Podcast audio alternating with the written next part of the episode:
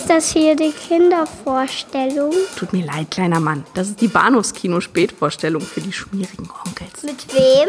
Mit Patrick Lohmeier und Daniel Gramsch.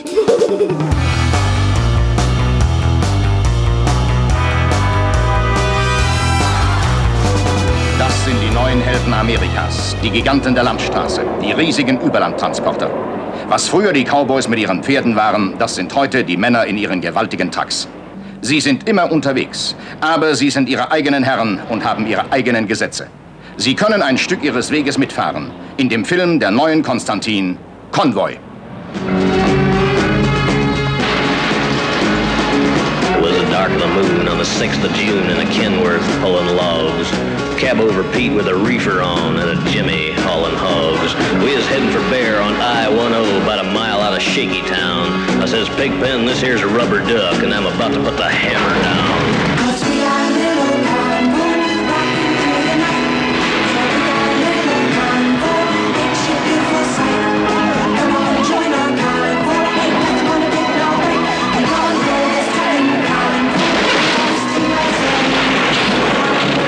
Konvoi. Dieser Film erzählt die abenteuerliche Geschichte eines dieser harten Männer, der schon zu einer legendären Figur geworden ist. Es ist die Geschichte von Rubber Duck, der Gummiente. Hallo und herzlich willkommen, Brumm Brumm, zu unserer Episode 448. Soll ich nochmal anfangen? Nein, das war das Kino-Podcast. Der war, auch besonders schlecht. Mein Name ist Patrick und bei mir ist der Daniel. Hallo, Daniel. Uh, Breaker 19, this here's the Car Bogart is calling podcast one. Your copy, come on. Sehr schön. Nicht wahr? Ich fühle fühl, fühl mich sehr motiviert. Ja, ich habe nicht weniger erwartet. Gar nicht. Gar nicht. Ja. Nein? Nee. Ach Gott, nee, ach, äh. Das wird, hier, das wird hier langsam zum Running Gag, habe ich so das Gefühl. Wir suchen uns irgendwelche Filme aus, die wir dem anderen aufzwingen und danach müssen wir uns erstmal dafür entschuldigen. Es tut mir so leid, ich habe das alles nicht gewollt. Ich hatte letzte Woche ja noch eine Alternative zu Convoy vorgeschlagen, aber äh, die wäre besser es gewesen, wäre? vermutlich. Äh, Duel. Ach ja, richtig, ja, stimmt. Das wäre vielleicht sogar, aber auch den kenne ich nicht. Also von daher. Convoy hatte ich ja wenigstens irgendwann mal gesehen, aber keine Erinnerung dran. Ich wünschte, es wäre dabei geblieben. Aber Okay, okay. Äh, ich möchte zu viel vorwegnehmen, aber sagen wir mal so, ich glaube, wir sind da unterschiedlicher Meinung. Ja. Genau, wir, wir sprechen über ein ausgekochtes Schlitzohr aus dem Jahre 1977 und Smokey and the Bandit mit Burt Reynolds, Sally Field und allerlei anderem Gesindel und über Convoy aus dem Jahre 1978 von Sam Peckinpah mit Chris Christopherson und ähm, Ellie McGraw. Zwei sehr, sehr schöne Und Menschen, Ern- möchte ich sagen. Genau. Er Ernest, nun ja, Ernest Borgnine und Burt Young natürlich nicht zu vergessen und Ja. ganz viele andere Leute. Also, äh, oder, oder klar gesagt, beide Filme sind voll von bekannten Menschen, aber Mhm. Convoy hat die besseren Schauspieler. Ja, das vielleicht relativierend reagiert bei, bei, als ich gesagt habe, das sind zwei sehr, sehr schöne Menschen, Ellie McGraw und Chris, Chris Christopherson. De denkst du anders? Äh, pff, Ich möchte weder, also beiden, beiden nicht zu nahe äh, treten, aber sie sind beide nicht mein Fall. Ah, okay. Ich weiß nicht, wie wir hier wieder rauskommen. Vielleicht mit einer iTunes-Rezension.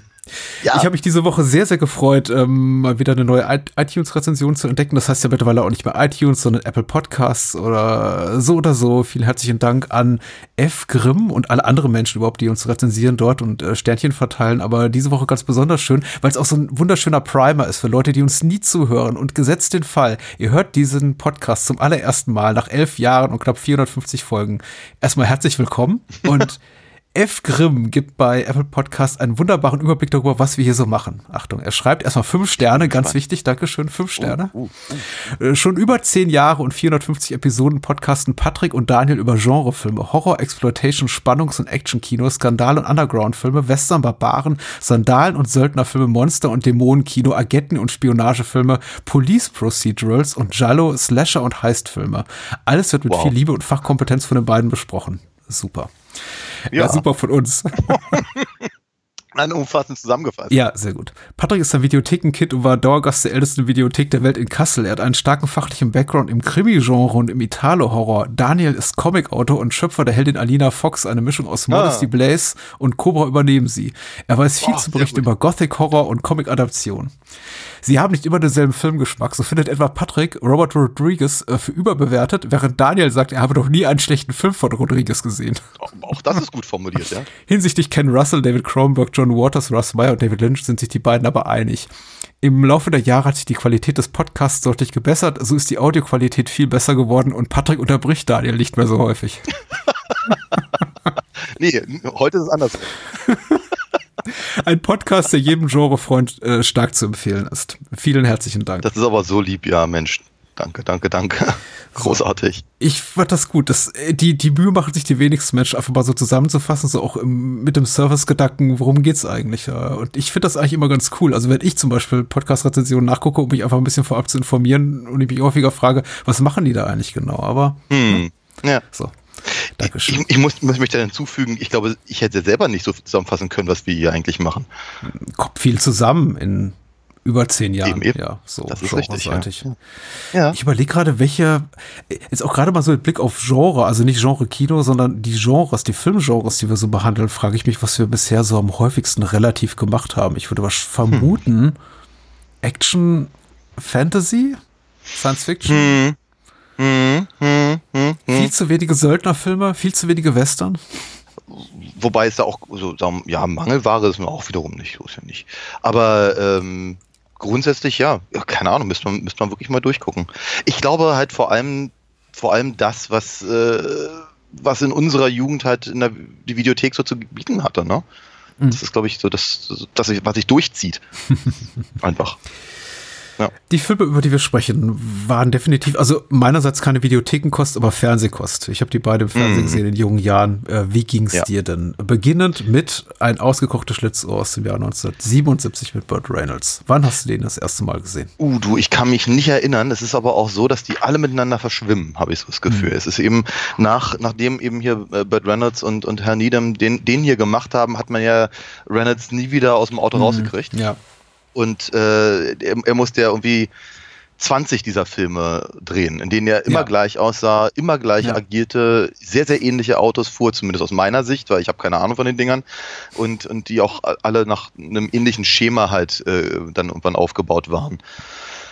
Cannonball Run und wie sie alle hießen. Das heißt also, keine Ahnung, ich weiß es nicht. Ich meine, ich, ich habe den irgendwann in den 80ern gesehen, auf jeden Fall, aber vermutlich im gleichen Atemzug wie, was ich, keine Ahnung, auf dem Highway ist die Hölle los, Teil 2 Ja. oder so. Und von daher kann ich, ich kann nicht mal behaupten, dass ich bis vor wenigen Jahren überhaupt eine besondere, besonderen, besonderes Verhältnis zu dem Film hatte. Hm. Weil wir die sind alle, es ist halt, es ist halt Burt Reynolds im Auto. Das fasst sie alle zusammen. Und ähm, äh, so, und ich, ich, ich, ich erinnere mich, ich glaube, es, es, es muss irgendwie an einer Mad-Parodie gelegen haben, dass eben äh, äh, ein ausgekochtes Schlitzohr, sagen wir mal, noch vielleicht einen etwas anderen Stellenwert auch für mich hatte, obwohl ich ihn nicht mehr gesehen habe, nicht besser fand, nicht, äh, nicht größer, aber vielleicht weil er einfach der Erste der Runde war. Ja, hat, entsprechend hatte ich ja, glaube ich, an dem dann im, im Nachgang ein bisschen mehr Interesse. Ich habe ihn dann letztendlich eigentlich, also so richtig ernsthaft, dass ich den, den, den, den Film als Film an sich und als er selbst quasi mir angeguckt habe, das lag an äh, My Name is Earl.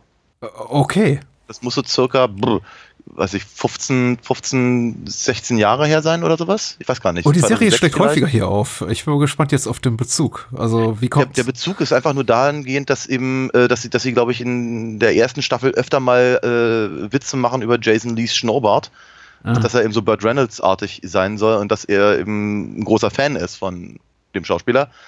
Äh, so dass sie am, Ende einer Folge dann eben tatsächlich den Trans Am da äh, zu stehen haben, damit wegfahren, während halt äh, das, äh, das Lied von John Reed äh, äh, plärt.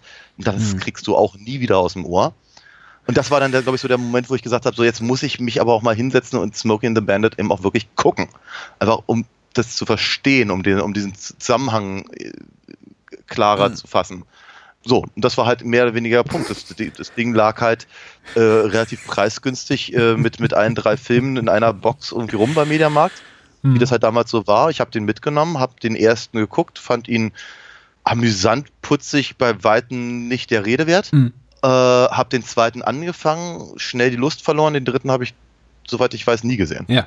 Also das, das ist, das ist letztendlich so meine, meine, äh, mein, mein gesamter Hintergrund. Aber gleichzeitig hatte ich aber auch immer so das Gefühl, eigentlich müsste man den mal stellvertretend zumindest für all die anderen Burt Reynolds im Autos-Filme hier mal machen. So, das Mhm. ist tatsächlich einfach nur der Punkt. Drauf gestoßen bin ich jetzt gerade wieder, weil sowohl Eastbound and Down, also der, der, der, der Titelsong äh, dieses Films, als auch der Titelsong und sagen wir mal äh, Ideengeber für Convoy bei, bei mir hier aufgeschlagen sind und ich sie eben gehört habe in den letzten paar Wochen und wie gesagt, das brennt sich dir ins Hirn und kriegst du nie wieder raus. Und das war, also im Prinzip ist das hier meine kleine Therapiestunde, damit ich diese beiden Songs vergessen darf. Ja, ja.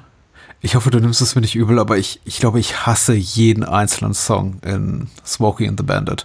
Äh, ich, Nicht, weil sie, weil, weil, weil sie schlecht sind, technisch schlecht sind. Und ich glaube, sie haben, haben ihre Klientel, ihr Fandom, ihr Publikum, wie auch immer. Ich bin's nur einfach nicht. Ich kann mit klassischer Country- und Western-Musik nichts anfangen. Und es ist einfach mit zu viel, zu heimelig, zu sehr Amerikaner, zu sehr einfach ein Lebensgefühl, was ich überhaupt nicht habe, was ich, was so weit weg von mir ist, geografisch wie äh, identitär. Das ist einfach, oh, das ist, ich, ich, ich komme da nicht rein. Ich höre mir das an, denke mir, oh, geh weg, geh weg, geh weg. Das ist irgendwie, das will ich nicht haben. Äh, äh, ungeachtet der Qualität nicht des persönlich, Films. weil Nee. ja, nehme nehm ich, über, nehm ich überhaupt nicht persönlich, weil ich ehrlicherweise auch ganz wenig ähm, ähm, Affinität dafür habe. Aber ich glaube, Menschen Aber- mögen das. Ja, Auch Menschen, die uns zuhören, sage- die summen jetzt schon E-Sport und Down mit. Und, äh, Ja, aber du kriegst sie eben nicht aus dem Ohr. Das ist schlimmer, als wenn du sie mögen würdest. Du kriegst sie nicht raus, egal ob du willst oder nicht. Die sind da jetzt drin und winden sich um, um, um, um keine Ahnung, jede einzelne Synapse. Das ist, das, ich glaube, das finde ich viel schlimmer als das, was du gerade beschrieben hast. Ja, aber manchmal kann ich auch ganz gut damit leben. Wir waren Ja, jetzt, äh, wir haben gerade sturmfreie Bude, genießen das ein bisschen und ich, ich liebe Tar, den neuen Todd Field-Film. Wir haben den zum zweiten Mal jetzt im Kino gesehen und äh, da, da wird Monster Hunter gespielt, der, der, der Score von Monster Hunter, dem Videospiel. Und den finde ich zum Beispiel ganz toll. Ist auch ganz weit weg von mir, aber ich assoziiere ihn jetzt mit einem Film, den ich unglaublich gerne mag und denke mir, ja, ja, cool, Okay. cool. Und, und hier aber dafür, vielleicht gefällt mir Smokey and the Bandit einfach auch nicht gut genug. Wenn, wenn der Film jetzt richtig toll wäre, würde ich vielleicht sagen, ja, doch, hm, ja, Hm. nice, aber ich weiß gar nicht, worauf ich hinaus wollte. Ich sollte einfach die Inhaltsangabe vorlesen. Hau rein. Geschrieben hat sie Snake, Plissken bei der UFDB und äh, Snake schreibt, äh, der Trucker Bo Darwell, genannt Bandit, der sich äh, inzwischen mit Truckrennen über Wasser hält, lässt sich von den Gebrüdern Little Inos und Big Inos oder Enos? Inos, ne? Inos, ja. Burdett zu einer riskanten Wette überreden. Er soll runter nach Texas fahren und eine große Ladung Bier abholen und über diverse Staatsgrenzen bringen, was allerdings illegaler Alkoholschmuggel ist. Bandit bringt seinen alten Kumpel Cletus Snow alias der Schneemann auf Trab, der sich zunächst sträubt, aber für 80.000 Dollar kann er doch nicht Nein sagen. Ich habe den jetzt auf Englisch geguckt. Anscheinend g- wird eine Synchro Dollar gesagt, oder? So Nee. zumindest hier zitiert. Okay, weil Snake schreibt hier, äh, für 80.000 Dollar lalala kann er nicht Nein Keine sagen. Ahnung, vielleicht sagen sie es auf Deutsch. Ich habe ihn auch nicht auf Deutsch gesehen, also von daher. Bandit weiß auch What? schon, wie sie es machen. Hm. In einem Ja. Trans M fährt er die Strecke vorne weg, um Polizeistreifen auszumachen, während Schneemann ihn im Truck folgt. Äh, unterwegs nimmt Bandit die Anhalterin Carrie mit, äh, die vor ihrer Hochzeit mit Junior, dem Sohn von Sheriff Buford T. Justice, geflüchtet ist. Der Sheriff mit seinem unterbelichteten Sohn hefteten, sich- heften sich an die Fersen der flüchtigen Braut. Und bald haben Bandit und der Schneemann die Polizei verschiedener Staaten am Hals. Äh, Punkt, Punkt, Punkt. Lang und ausführlich, vielleicht zu ausführlich. Du hast bereits alles nennenswerte Personal, glaube ich, genannt. Oder wir. Hal Needham ist der äh, Regisseur, sein Regiedebüt. Äh, zuvor Stuntman auch gewesen für Burt Reynolds in anderen Produktionen. Drehbuch hat er auch co-autoriert, gemeinsam mit äh, anderen Herrschaften. Ähm, ansonsten hinter den Kulissen nicht so viel der äh, Rede wert, außer vielleicht die Musik hier, komponiert von einem der Hauptdarsteller, Jerry Reed und äh, Bill Justice. Äh, Jerry Reed spielt eben den Snowman, äh, Schneemann und äh, ansonsten noch, ich glaube, nicht genannt hat mit Jackie Gleason, äh, Pat Genau. McCormick spielt den, den alten Enos Burdett und äh, Paul Williams aus Phantom of Ja. Paradise, ähm, Little Enos Burdett. Hätte ich aber jetzt auch nicht erkannt. Nein, ich weiß, du hattest dich, dann, du hattest dich ein bisschen darauf gefreut, dass er drin ist und ich dachte so bei mir, ich glaube, du wirst enttäuscht sein. Ich hatte vergessen, welche Rolle er spielt und hatte mich dann aber auch ganz schnell gefragt, als ich, ich, ich hatte ihn eben an der Statur erkannt, weil äh, ich, ich weiß Ja. eben, dass Paul Williams trotz ihr Heavy Make-up äh, eben relativ klein, klein gewachsener Mann ist, was Ja. nichts an, an, an meiner Hochachtung für ihn schmälert. Aber ich fand ihn merkwürdig besetzt in einer Rolle, die vielleicht, er ist vielleicht gerade mal zehn, zwölf Jahre jünger als sein Vater, als Pat McCormick, der Ja, seinen ja. Vater spielt. Sehr Genau, merkwürdig. das ist mit Daddy. Ja, ja, ja, ja. ja. Smokey and the Bandit. Ähm, ich habe den im Fernsehen gesehen, aber ich glaube auch seitdem nicht mehr. Muss die frühen 90er gewesen sein, muss irgendeine Wiederholung auf Sat 1 gewesen sein oder im. ARD-Nachmittagsprogramm. Wer weiß das Na schon klar. so genau. Ich habe ihn gesehen, aber mir geht's eben genau wie dir. Hätte mich jemand gefragt, äh, hier, ich, oder mir jemand gesagt, ich erzähle mal eine Szene nach, so und so, und jetzt sag mir mal bitte, ob die aus diesem Film hier ist oder Cannonball Run 2, ich hätte es dir wahrscheinlich nicht sagen können. Ja. Nee, das ist, das ist äh, bisschen gruselig oder vielleicht auch ein bisschen unangenehm, aber wie- ja, nein, erzähl du weiter. Nee, ich, ich versuche mich gerade zurückzuerinnern, weil wir auch über Deliverance gesprochen haben und über Boogie Ja. Nights, so zwei, ähm, zwei weiteren Burt Reynolds Klassikern, möchte ich auch mal sagen, deutlich Ja. besseren Filmen als diesem hier. Und ich habe Ja. mich eben gefragt, ob wir im Kontext von Deliverance auch schon mal so ein bisschen über Burt Reynolds Karriere gesprochen haben. Ich Bedingt. bin mir nicht sicher. Ganz, ganz bedingt, ganz bedingt. Also ich glaube, glaube was, was wir erwähnt haben, ist, dass er so großer Star ist, dass er halt einen Mini-Gastauftritt hatte in äh, äh, Mel Brooks' Silent Movie, aber Ja, dafür. Top-Billing gekriegt hat und so. Ne? Also so eine. ja. Er war nach Deliverance ein Megastar plötzlich. Und ich glaube, groß, großer Teil seines äh, englischsprachigen Wikipedia-Eintrags äh, dreh, dreht sich darum, um Burt Reynolds Fassungslosigkeit, um der Tatsache, dass er plötzlich von einem Niemand zu einem Jemand wurde, von irgendeinem Nebendarsteller aus irgendwelchen Western zu ähm, Megastar Burt Reynolds. Und äh, Leute grüßt ihn plötzlich, egal wo er hinkam. Ich finde es dann eben in dem Kontext besonders bedauernswert, dass er so schnell hier auf so eine Karrierespur kam, wo ich kann es ihm nicht verübeln, weil dieser Film hier hat scheiße viel Geld gemacht, unglaublich viel Geld gemacht, dass er eigentlich gesagt hat, nach diesem Film hier, ich mache ganz lange Zeit kaum andere Filme als diesen hier. ja. Weil er einfach in Deliverance so spitze ist. Ich, es ist natürlich so, äh, B- Burt Reynolds selber hat wohl gesagt, dass er kaum an einem Film mehr Spaß hatte als bei Smokey and the Bandit. Klar. Was er im Übrigen über den zweiten nicht sagt und beim dritten ja kaum noch dabei ist. Und ich können mir vorstellen, dass er einfach gesagt hat, ja, Entschuldigung, äh, wa- warum soll ich mich denn hier, warum soll ich denn versuchen, ein Schauspieler zu sein, wenn nicht nur ich selber sein kann und dafür aber richtig viel Geld bekomme? und die Leute trotzdem kommen. Ich- Weil es ist ja, es ist ja so, dass eben äh, das Drehbuch von Herrn Niedem und, und dem anderen Herrn ist ja so schlecht gewesen wohl, dass sie im Prinzip eigentlich den gesamten Film mehr oder weniger improvisiert haben, zumindest dialoglastig oder seitig. Und da wird eben vielleicht Burt Reynolds gesagt haben, ach wisst ihr, ach so kann man Filme auch machen? Dafür war Del- Deliverance aber ein bisschen anstrengend. Das ist viel, viel leichter und die Kohle stimmt auch. Könnte ich mir jetzt vorstellen, weißt du? Ja, klar. Ähm, ich weiß nicht, inwiefern das nötig ist, aber äh, man sollte vielleicht sich nochmal ins Gedächtnis berufen, wie erfolgreich der ist. Ich habe gerade noch mal so auch inflationsbereinigt hier die Einspielergebnisse der erfolgreichsten Hollywood-Produktion aller Zeiten mit durchgeguckt. Und dieser Film klemmt hier irgendwo mitten zwischen Superman und dem ersten Herr der Ringe-Film, was so das Einspielergebnis inflationsbereinigt Ja. betrifft. Ist tatsächlich immer noch einer der 100, 100 äh, größten Box-Office-Filme aller Zeiten. Ja. Erfolge aller Zeiten. Was mir aber im Übrigen auch nicht so bewusst war, als ich ihn vorgeschlagen habe. Weil ich wu- wusste schon, dass er gemocht wird, aber mir war nicht bewusst, dass der so ein riesen Ding war, dass in dem Jahr eigentlich nur, äh, ich glaube, Star Wars mehr Erfolg hatte als der. Stichwort Star Wars und mögen. Ich meine, nur, dass er viel Geld eingespielt hat, he- heißt ja nicht, dass das so geliebt wird. Ich glaube, die Star Wars Prequels zum Beispiel sind immer noch finanziell erfolgreicher inflationsbereinigt als dieser hier. Und die werden ja, Ja, auch nicht so okay. gemocht. Also. Nicht, naja, ich glaube, das, das ändert sich ja auch gerade wieder so ein bisschen. Aber äh, nein, aber ich glaube, was, was halt, stand das nicht sogar bei der Wikipedia, dass, dass äh, irgendeiner gesagt hat, im, in, den, in den amerikanischen Südstaaten hält man den nicht für, für eine Action-Comedy, sondern für eine Dokumentation? Ja. Also, äh, Burt Reynolds, hat- Burt Reynolds hat gesagt, im Mittleren Westen laufen die Filme einfach so gut, ähm, alles andere wären nur nette Beigaben. Also im Grunde müsste man den eigentlich nur in Texas und Umgebung ins Kino bringen und damit hätte er eigentlich seine Produktionskosten schon wieder drin. Und der Rest ist einfach nur so nette Dreigabe. und jetzt weißt du, warum er, warum er nicht aufgehört hat, so eine Filme zu drehen. Ne? Ja. Dreieinhalb Millionen Dollar Produktionskosten, 300 Millionen Dollar Einspielergebnis, was in heutigen US-Dollar äh, weit über eine Milliarde wäre. Also wirklich vergleichbar mit einem riesigen Kassenknüller in den US-Kinokassen. Ähm, ich möchte daran nicht die Qualität festmachen und äh, also weder die Nein. Qualität festmachen, noch möchte ich den Film auch irgendwie zur Last äh, negativ anheften im Sinne von, ja, ist ja so profitabel, kann ja nicht gut sein. Wir hatten ja auch schon andere Filme. Also wir hatten auch durchaus noch kommerziell erfolgreichere Filme auch hier besprochen, die ich sehr liebe, wie E.T. oder Ja, Jurassic ja. Park oder dergleichen. Hm. So. Ich kann über den Film trotzdem nichts Nettes sagen. Also la lange Rede, kurzer Sinn. Ich winde mich hier gerade so ein bisschen um irgendwie, zu, weil ich nicht zum Punkt kommen will. Ich hatte jetzt überhaupt keinen Spaß an dem Film. Und äh, Ja. ich, ich glaube, der, und das tut mir irgendwie so unglaublich leid, weil ich, ich glaube, man, man, man sieht im Film schon an, dass offensichtlich alle an der Produktion beteiligten Menschen vor und hinter der Kamera Spaß hatten. Ich Ja. finde Sally Field ursympathisch. Ich, ich finde sogar Jerry Reed mit Abstrichen sympathisch, obwohl er eben so eine Südstaaten-Type spielt. Ich, ich mag vor allem in den Nebenrollen die Besetzung. Ich sehe immer Jackie Gleason und Pat McCormick gut, auch wenn ihre Rollen hier nicht so gerne, auch wenn ihre Rollen nicht so gut sind.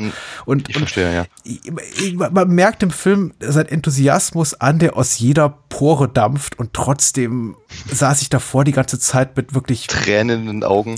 nicht blutenden Tränen in den Augen, aber, aber schon erstarrtem Gesicht, vollkommen erstarrter Mimik und dachte mir, das soll jetzt, glaube ich, lustig sein, oder? Ha, ha. Es ging einfach nicht. Ich kam da einfach nicht rein. Und ich glaube ehrlich gesagt auch nicht, dass ich den Film jemals amüsant fand oder unterhaltsam. Unterhaltsam vielleicht, aber nie gut. Wie geht's dir denn heute? Nie, nicht übertrieben viel anders, glaube ich. Also ich fand, ich fand ihn, glaube ich, deutlich amüsanter als du, auch jetzt wieder, weil ich finde ihn, ich finde ihn so kurzweilig. Der, der plätschert so vor sich hin und hat halt eben so ein paar, paar Action-Spitzen und wir kann ich nicht behaupten, dass er, lang, dass er mir langweilig wird. Das wäre deutlich gelogen. Hab ich, habe mich tatsächlich, Nee, nee, langweilig ist er nicht, nein. ich habe auch nicht gesagt, dass du es behauptet hättest. Ähm, aber ich habe ich hab mich tatsächlich, ich habe ein paar Mal tatsächlich, nee, gelacht ist vielleicht zu viel gesagt, so durch die Nase heftiger ausgeatmet. So, halt. wie, man, wie man das so macht, wenn man nicht richtig lacht. Und selbst darüber habe ich mich gewundert, weil ich irgendwie dachte, naja, so geil war jetzt der, der, der, der, der, Witz auch nicht in der Spruch und all das. Ich glaube, das Lustigste fand ich halt irgendwie immer noch Burt Reynolds' Blick direkt in die Kamera, wenn, wenn, wenn er sich da unter dem Baum versteckt und dachte bei mir, ich, ich mochte seinen Gesichtsausdruck, aber Hm. Eigentlich, eigentlich rechtfertigt die Aktion, die, er die der Bandit da gerade gemacht hat, das nicht mal. Also sagen wir mal so, es, es, es, gibt, es gibt ganz, ganz viele Sachen, die mich eben auch tatsächlich daran stören. Wobei ich mich aber so ein bisschen frage, ob ich mich nicht vielleicht sogar daran stören soll. Also wir sagen, also ganz, ganz vorneweg halt Jackie Gleasons äh, Redneck-Sheriff da, äh, Ja. der eben offenkundig der, der, der, der, der Antagonist ist, äh, des, des Films.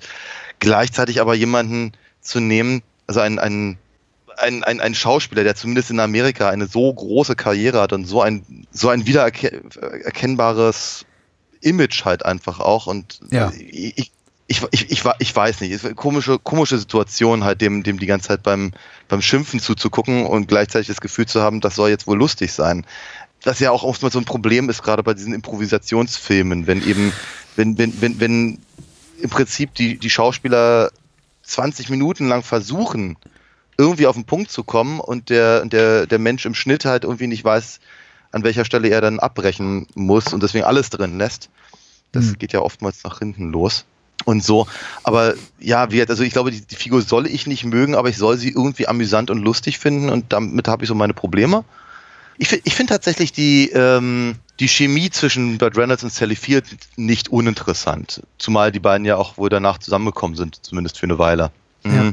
Ich finde, ich finde, die funktionieren verhältnismäßig gut in diesem, in diesem Gekabbel auf dem, auf, dem, auf dem Autositz. Ihre Story ist halt völlig an den Haaren herbeigezogen und irgendwie auch unnötig und all das. Ähm, ich glaube, ich, glaub, ich habe ich hab einen, einen schwachen Punkt für, für dieses Anti-Autoritäre, was, was halt äh, äh, Bandit und Snowman da so einen Tag legen. Grundsätzlich, weil ich mich so erinnert fühle an sowas wie was ich Police Academy halt ein paar Jahre später.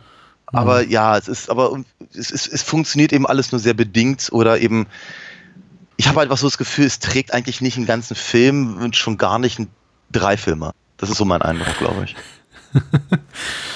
Mein großes Bedenken ist jetzt, bevor ich so mit meinem kritischen Rundumschlag beginne, ähm, dass ich genau die Kritikpunkte, dass ich genau das als Kritikpunkte meinerseits anführe, was Leute so an dem Film lieben. Nämlich erstmal diese Political Incorrectness, die zum Beispiel die in, in Person von Sheriff Buford T. Justice, der eben wirklich Ja. Homophobie, Rassismus und Sexismus in einen Satz packen kann und dann immer und immer und immer Mhm. wiederholt. Mit dem quasi, mit der, mit der, mit der entschuldigenden Haltung, ja, ist ja auch der Gegenspieler des Films. Du sollst den ja auch nicht ernst nehmen. Der ist ja auch eine Witzfigur und auch irgendwie der Bösewicht. Aber ist er dann doch nicht so wirklich, weil dafür ist er eigentlich zu liebevoll gezeichnet. Und dann frage ich mich eben doch so auch ein bisschen auch mit, mit Schielen auf die, auf die Politik des Films.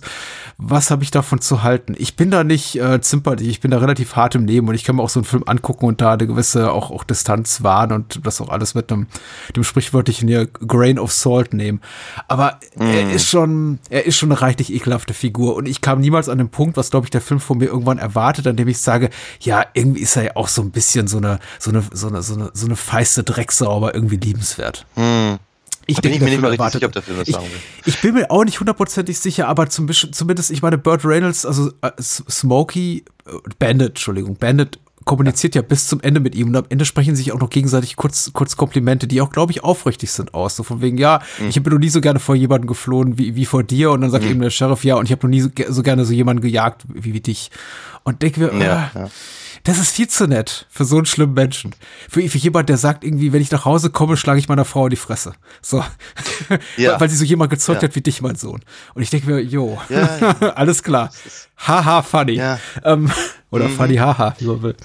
Und der Film hat so Ja. viele solche Momente, als ich da irgendwie Spaß dran haben könnte, weil der, der ist unterhaltsam, ich gebe dir recht, der ist niemals langweilig, ich gebe dir absolut recht, aber er ist eben niemals komisch, weil die hauptsächliche Komik kommt, soll, glaube ich, durch seine Figur kommen und ich finde es eben nicht komisch, leider. Ja, Niemals. Ja, ja, ja. Was mir so zwischenzeitlich durch den Kopf gegangen ist, ähm, auch so eine Serie, die halt, naja, vermutlich vor allem in den Südstaaten so gemocht wird, aber äh, äh, die ja auch nicht völlig unerfolgreich hier war, waren halt hier äh, Dukes of Hazzard. Äh, ein, ein Duke kommt selten allein. Selten allein, ja. Hm? Da sind ja auch ganz viele Versatzstücke, die sich halt hier in, in, in in Smoking the Bandit äh, äh, finden, beziehungsweise äh, bei dem man sich halt schon fragt, ob nicht der, ob nicht der Film eben diese Serie beeinflusst hat, beziehungsweise überhaupt Ja, erstmal ins Sein ja. gebracht hat und all das. Aber mit der Serie kam ich auch nie klar. Also, Weiß ich nicht. Es ist, Ja. halt, es ist halt auch nicht so richtig meine Welt in dem Sinne. Ich, nochmal, ich kann, ich kann eben dieses, der, der deutsche Titel gibt's halt so schön vor, ne? Ich kann nur dieses Schlitzohrige äh, von, von Burt Reynolds Figur kann ich ja durchaus nachvollziehen. Und wie hat äh, Ant- Anti-Establishment, anti-autoritär, finde ich ja grundsätzlich erstmal sympathisch. Aber Bandit hat halt null Aussage. Ne? Also ich meine, wir sagen erst, es ist, es ist halt, das ist halt nicht, das ist halt nicht Anti-Establishment, weil er, weil er ein Problem mit der Polizei hat, sondern weil er ist halt, keine Ahnung, ist halt der, der, der er ist oder so. Nee, da ist, Da ist ist halt auch keine, keine weitere Ebene zu diesem Schmuggel, zum Beispiel, Richtig. den sie da durchziehen. Da ist ja nicht irgendwie so, ich will damit irgendwas sagen oder irgendwas erreichen. Oder es kommt doch kein Twist am. Ende, wo, wo, wo ich, ich habe die ganze Zeit drauf gewartet. Das heißt, okay, vielleicht landen die am Ende bei so einer politischen Rallye äh, und, und dann sagt Bandit, aber nee, nicht für die, denen gebe ich dann den, den Schnaps oder das Bier nicht und, und fährt dann irgendwie weiter. Aber nee, es ist ja genauso, wie ihr quasi der, der, der Inos Fadi sagt. Äh, der hat eine Party, bringt das Bier dahin, am Ende ist da eine Party und die liefern das Bier ab. Hm. Ja. Film vorbei. Ja, ja, ja, ja, ja, ja, ja. Ich meine, der, Ja, Hint- der, nicht mehr. Der, der, der Hintergrund des Bieres ist natürlich, den muss ich mir jetzt auch erstmal anlesen, weil der Film verm, ver, äh, vermeidet es einem, diesen Hintergrund zu geben. Äh, dieses Kursbier, was sie da kaufen wollen, ist wohl schnell verderblich Ja. gewesen damals. Ah. Und deswegen müssen, deswegen müssen die sich halt so unglaublich beeilen. Äh, deswegen haben sie halt nur die 28 Stunden Zeit, nicht nur weil die Party dann steigt, sondern weil ansonsten das Bier schlecht wird.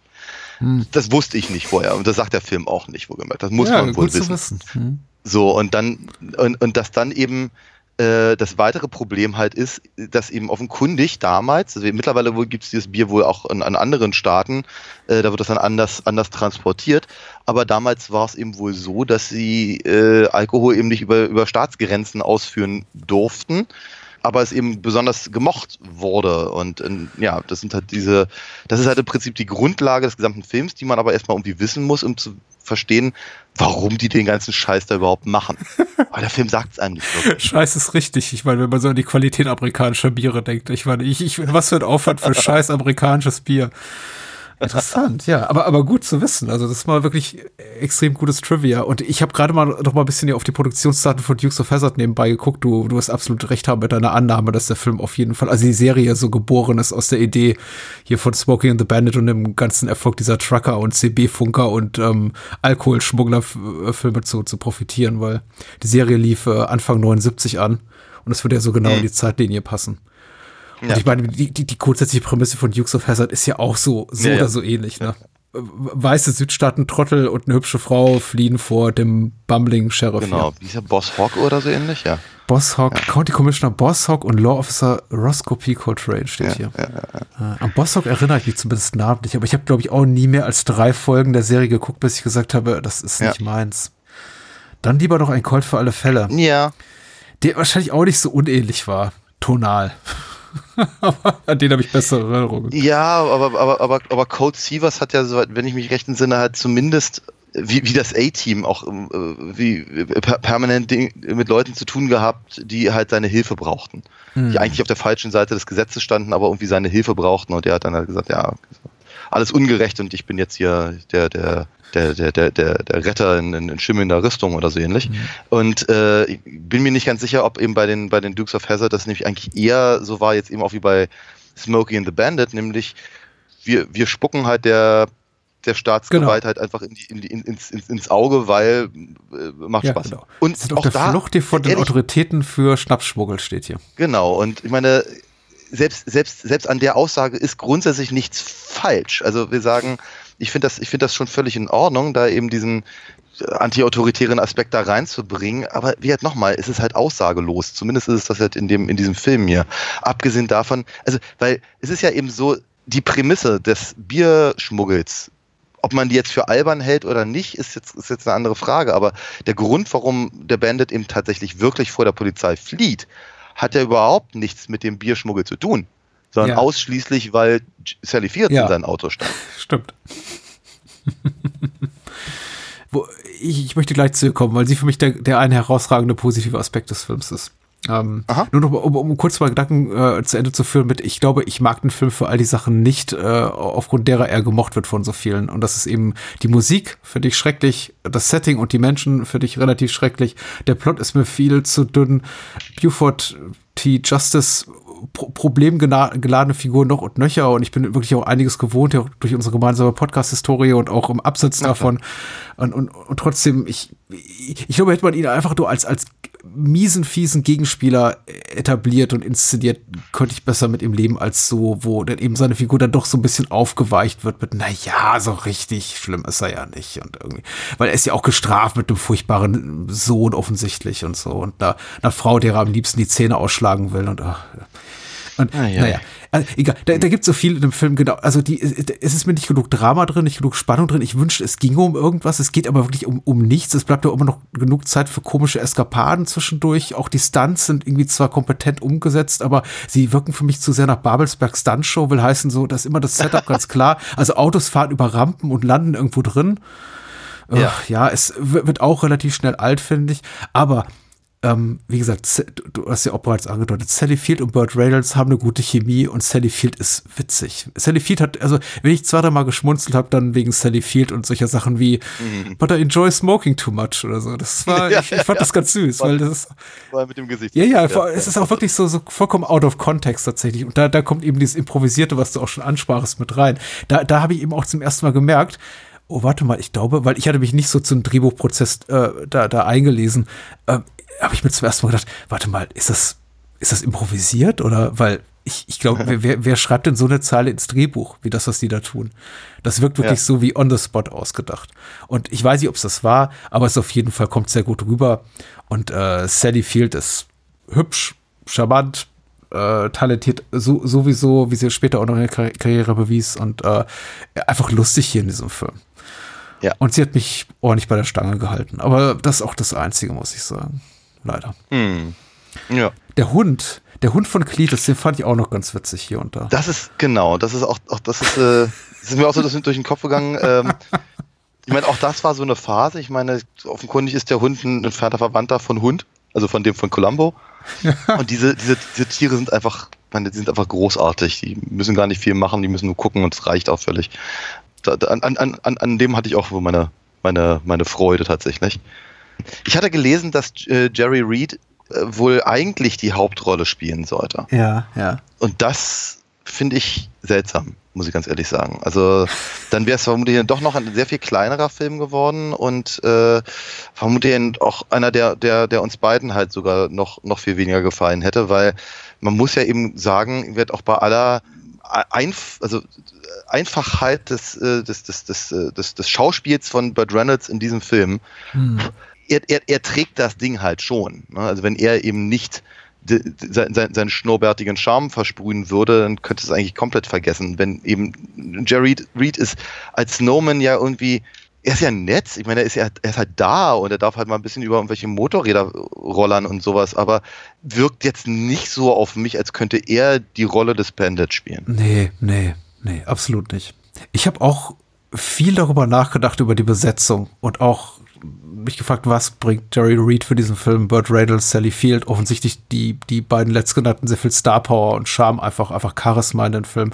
Aber ich habe auch bei Jerry Reed gefragt, ob es auch ein bisschen, aber gut, deswegen gut, dass du sagst, er, dass er ursprünglich auch mal für die Hauptrolle an, angedacht war. Meine Wahrnehmung war, er ist hauptsächlich dafür da, weil er eben offensichtlich ein sehr talentierter Songwriter, Singer und Producer ist und eben die ganzen Hits beigesteuert hat. Also zumindest Mhm. co-autoriert hat. Er hat sie ja nicht alle geschrieben, aber ich glaube zum Beispiel Eastbound, äh, Westbound and Down singt er. Nein, und hat- Eastbound. Äh, Eastbound and Down, Entschuldigung, ja. ähm, singt er und ist Co-Autor des Songs und hat eben auch noch einige andere Ja. Sachen zum Soundtrack beigesteuert. Hat überhaupt eine unglaublich fabulöse Karriere gehabt, jetzt auch als, als Musikproduzent und äh, Ja, ja. und, und Musiker. Und ich dachte, das wäre so ein bisschen an, an das, was er eben musikalisch hier so beisteuert, äh, seitens der Produzenten gewesen, dass man gesagt hat, ja, hier und übrigens, du darfst auch hier, du darfst ja auch den Snowman spielen, mach mal mit. Weil er hat ja, Ja, wirklich relativ wenig zu tun und nur einige, eine Szene, wo er auch mal schauspielerisch wirklich glänzen kann, nämlich da, als er zusammengeschlagen wird.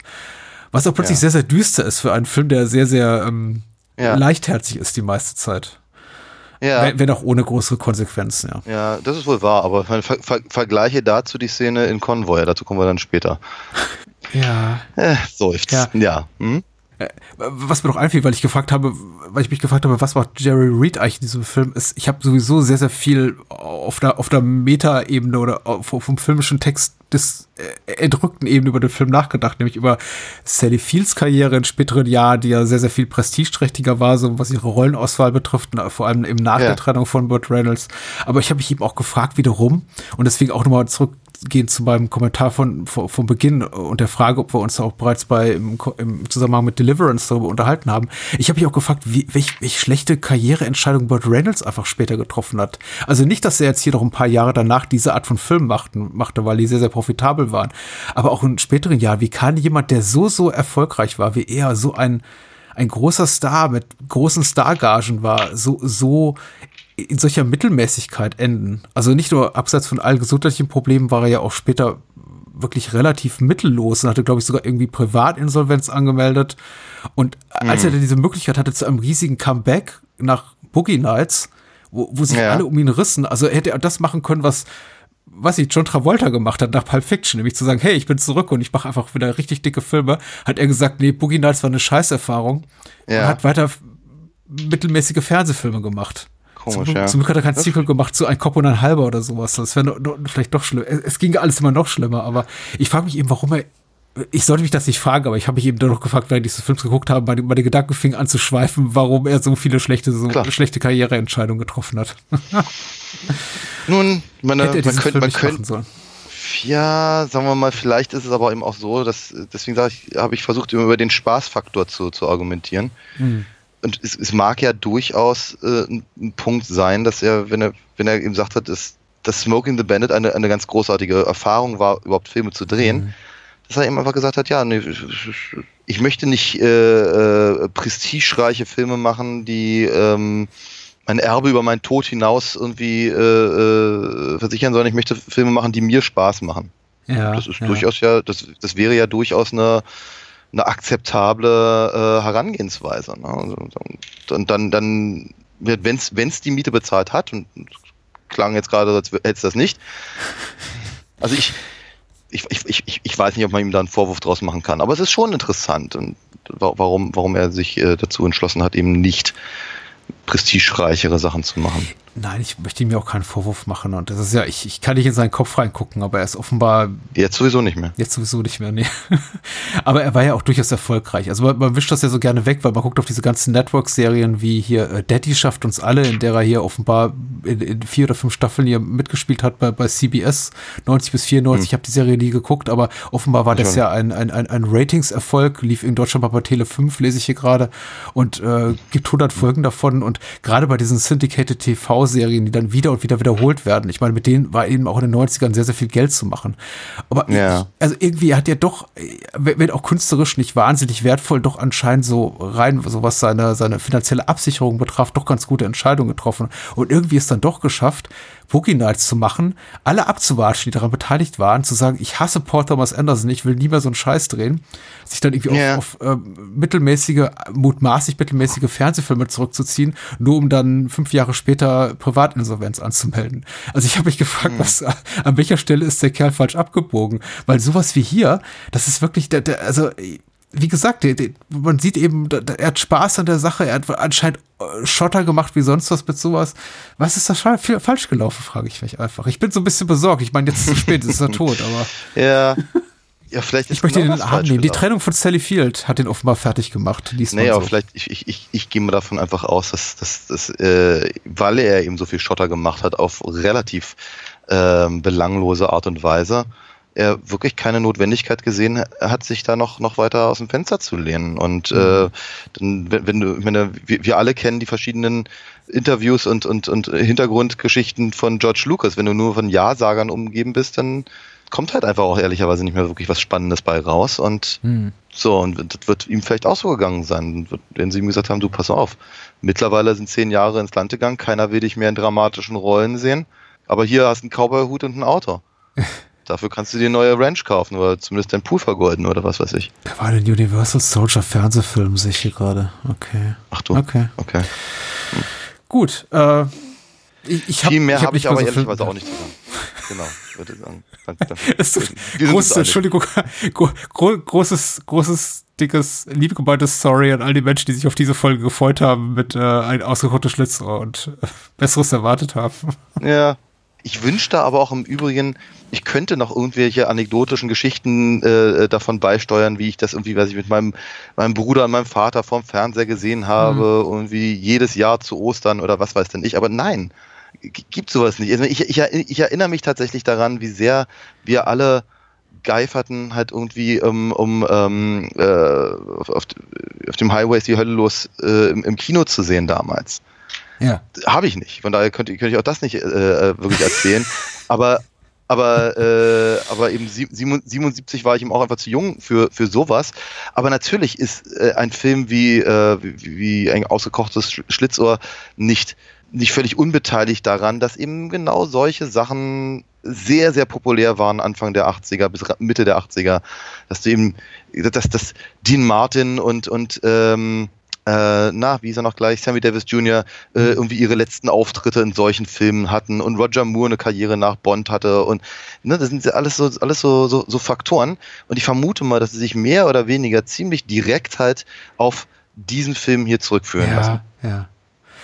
Ja. Ja. Und das ist halt, von daher ist er, von daher ist er nicht unwichtig, aber er muss mir ja nicht, er muss mir ja nicht wahnsinnig gut gefallen. Ich meine, irgendwie, irgendwie finde ich es auch ganz putzig, dass es ihn gibt. Und, und wie, wie gesagt, ich habe ihn das letzte Mal gesehen vor 10, 15 Jahren und ich könnte mir vorstellen, dass in 10, 15 Jahren ich mir vielleicht wieder angucke. Warum auch immer, aber ähm, das, das ist aber das Gemeine, dass ich ihm schon, schon beim Gucken dachte, boah, ey, das Gespräch wird aber auch nix. Ich fand es okay. Bei Roger muss ich übrigens Ja. noch entdecken, dass wir noch äh, eines fernen Tages über Feuer, Eis und Dynamit sprechen müssen. Aber nur, wenn wir, Äh, aber, Vielleicht nur, aber auch nicht. aber auch nur, wenn wir dann über Feuer, Eis und Dosenbier reden. Äh, nein. Oder über die Cannonball Run Filme, die ich ja wiederum ganz spannend finde, als es ist eine Co diese Koproduktion mit äh, Golden Harvest, einem der großen Hongkong-Studios und äh, war, waren so eine der ersten Versuche, Jackie Chan als Star in den USA zu etablieren und äh, ist natürlich auch Ja, ja. grandios gescheitert.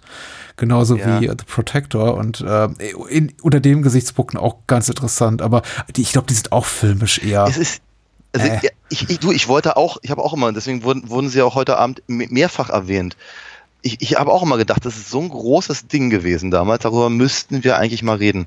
Aber ich muss eben auch ganz ehrlich gestehen, jetzt nach Smoking the Bandit habe ich so ein bisschen den Eindruck, vielleicht sollten wir lieber nicht. Ja, vielleicht nicht. Ich habe auf jeden Fall viel, viel, viel gelesen, unverhältnismäßig viel Zeit diese Woche äh, verbracht, mich wirklich in so Wiki-Wurmlöcher zu stürzen und über alle möglichen Burt Reynolds Produktionen zu lesen. Und ich fand interessant, einfach so die Karriereentwicklung nachzuvollziehen von diesem Film, der ein riesiger Kassen- und auch Sympathieerfolg seitens der Kritik war, bis hin zu irgendwie gerade mal fünf, sechs sechs, sieben Jahre später, als dann wirklich Roger Ebert und Gene Siskel ungefähr in ihrer Fernsehshow sagten, Burt Reynolds, hören Sie bitte auf, solche Filme zu drehen. Wir wollen das einfach nicht mehr sehen. Sie, sie, sie, sie machen sich selber und uns alle auch kaputt. ich glaube, es war nach Cannonball Run, wo, wo einfach auch die Sympathie da mittlerweile für Burt Reynolds und diese Art von Kino am, am komplett am Boden war. Ähm, Aber so lang ist das ja auch nicht dazwischen gewesen, ne? Was war denn das? 84? Ja, 81? genau. Das, das, das war nicht lange, nee, nee. Aber er hat ja, glaube ich, auch in diesem sechs, sieben Jahreszeitraum, glaube ich, zehn dieser Filme gemacht. Mindestens, ja, wenn es mal reicht. Ja. Ja. So jetzt. Äh, Convoy. Na gut. Aber vor Convoy kommt, kommt Adina Fox. Sag mal, Daniel, wo kann man dich Hey, unterstützen? Mein, oh ja, vielen Dank. Äh, ja, alinafox.de, so lautet meine Webseite. Und da kann man eben auch durchaus Sachen kaufen. Momentan nicht mein Sammelband. Das dauert noch ein Momentchen. Ähm, aber bis dahin gibt's ja auch noch ganz, ganz viele Einzelhefte, die auch sehr schön sind, wie ich äh, mal betonen möchte. Und auch gerade die neueren liegen mir sehr am Herzen. Ähm, und natürlich die Hörspiele. Ne, wir haben vier Hörspiele gemacht, basierend auf den Comics. Und ähm, wie man sagt, seien sie sehr gut. Von daher freue ich mich natürlich sehr, wenn, wenn, wenn, wenn jemand dazwischendurch mal vorbeikommt und, Aber ich mag das und andere Statement, ja. Ja, ja, ja. Ich habe mir Brauchst viel Mühe gegeben. Nein, die sind wirklich sehr gut. Die sind wirklich hervorragend. Unterstützt bitte Daniel und seine Kunst, indem ihr seine Comics und Hörspiele kauft. Unbedingt. Äh, und unterstützt auch gerne das Bahnhofskino, indem ihr uns bei Patreon fördert mit einer kleinen monatlichen Spende, vielleicht für 2 Euro, vielleicht für 4 Euro. Für 2 Euro gibt's alle Bahnhofskino-Folgen eine Woche vorab. Es gibt Zugriff auf unseren Discord-Server und Previews noch und nöcher und ab und zu vielleicht auch vielleicht mal einen Wunschfilm. Wir gucken mal, ne? Aber auf jeden Fall äh, ein herzliches Dank von uns und ähm, für 2 Euro mehr im Monat gibt's auch noch eine exklusive Bonusfolge und Zugriff auf unser ganzes Archiv. So, das lohnt sich auf jeden Fall und hält diesen Podcast am Laufen. Dankeschön dafür. Ja, danke. Dein zweiter Wunschfilm ist Convoy. Richtig. Ja, und Sam Peckinpah ist immer gut. Sollte man meinen, ne? Ähm, aber das, das, das Gemeine ist, dass ich zu dem sogar noch weniger sagen kann als zu dem ähm, ähm, gerade besprochenen. Weil ich glaube, ich habe Convoy nie gesehen oder zumindest nie vollständig. Ich war selber sehr, sehr, sehr, sehr gespannt. Ich dachte eben ganz genauso wie du sagtest hier, ne, ähm, äh, Peckinpah, warum eigentlich nicht? Irgendwie hat dieses verdammte Lied geht mir nicht aus den Ohren seit Wochen. Und ähm, und so halt, ne? Und kenne auch niemanden, der da wirklich große Affinität zu diesem Film hat und der lief auch, soweit ich mich entsinne, nie wirklich, nie wirklich bei, bei, bei uns irgendwie im Fernsehen ähm, oder oder was ich auf, auf Video oder sonst irgendwas, also null Verbindung, glaube ich, außer eben diesem Song. Und der Film fängt an und ich, also muss man ganz ehrlich sagen, die Bilder sind ziemlich beeindruckend. Das Ding sieht schon sehr schön aus. Aber gleichzeitig dachte ich auch, und ich habe ihn halt wirklich einen Tag, nachdem ich Smoke in the Bandit geguckt habe, dachte ich so bei mir, aber den habe ich doch gerade schon gesehen. Nur in lustig. Also, naja, gewollt lustig. Das ist, glaube ich, so mein, mein, mein, mein persönliches Hauptproblem mit, mit Convoy. Erstens, er ist irgendwie nicht Peckinpah genug. Und zweitens, er will halt witzig sein und ist es halt aber mal rein gar nicht. Und n- nur weil auf der Tonspur halt irgendwie äh, lustige Fiedelmusik irgendwie gespielt wird, während die sich da in der Bar prügeln, macht, macht daraus noch kein Bud Spencer und Terence Hill Klassiker. Es ist irgendwie, hm, ich fand, ich fand ihn, ich möchte nicht sagen langweilig, das würde ich um Gottes Willen nicht sagen wollen, aber ich fand ihn dröge. Das ist ja fast Ja, noch schlimmer. drö- Dröge im Sinne von, ich glaube, der zieht mich runter. Ich glaube, er macht mir keine gute Stimmung. Glaube ich, das ist mein Punkt. Okay, Sam Peckinpah ist der Regisseur. Das Jahr ist 1978 und Sam Peckinpah, hm, ich bin gerade äh, so ein bisschen überlegen, rekapitulieren, was hat er vorgemacht und was noch danach. Ich möchte nicht sagen, so auf seinem Karrierehöhepunkt, weil der war ein paar Jahre früher. Er war gerade im Karrieretief, aber er war nie, noch längst nicht abgeschrieben. Will heißen, auch seine Alkoholsucht war noch nicht so weit gediehen und Drogensucht, dass man wirklich sagt, er, seine Zumutung am Set, wobei auch hier die Dreharbeiten problematisch waren und am Ende eben der Film auch ohne seine Mitwirkung fertiggestellt wurde.